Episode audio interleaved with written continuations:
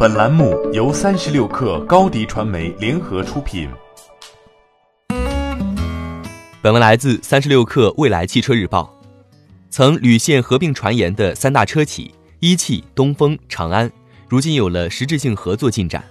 三方合资的 T 三科技平台公司正式落地。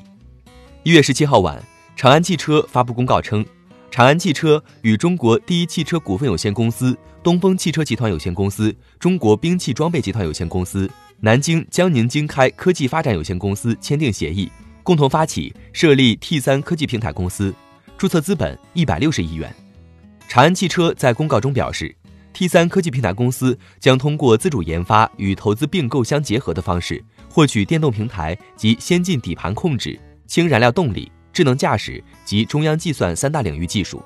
共同研发技术，整合优质资源，有助于三家车企降低成本，加强技术研发，支持长安汽车进行下一代智能新能源整车开发和 T 三出行平台。在新成立的 T 三科技平台公司，一汽出资四十亿元，持股比例百分之二十五；东风出资四十亿元，持股比例百分之二十五；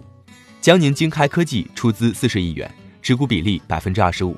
长安汽车出资五亿元，持股比例百分之三点一三；冰砖集团出资三十五亿元，持股比例百分之二十一点八八。其中，冰砖集团是长安汽车的实际控制人，二者共计出资四十亿元，持股百分之二十五点零一。不过，T 三科技平台公司的创立也存在风险。长安汽车认为，新公司的业务范围定位于前瞻技术，部分细分领域。在世界范围内仍然处于早期发展阶段，在技术路线选择、实现路径等方面存在一定的不确定性。为此，T 三科技招聘的首席科学家、T 三股东自身的技术专家和首席技术官组成了专家委员会。自2017年8月开始，一汽、东风、长安便多次传出合并传言，业界甚至有声音认为中国千万级汽车巨头将诞生。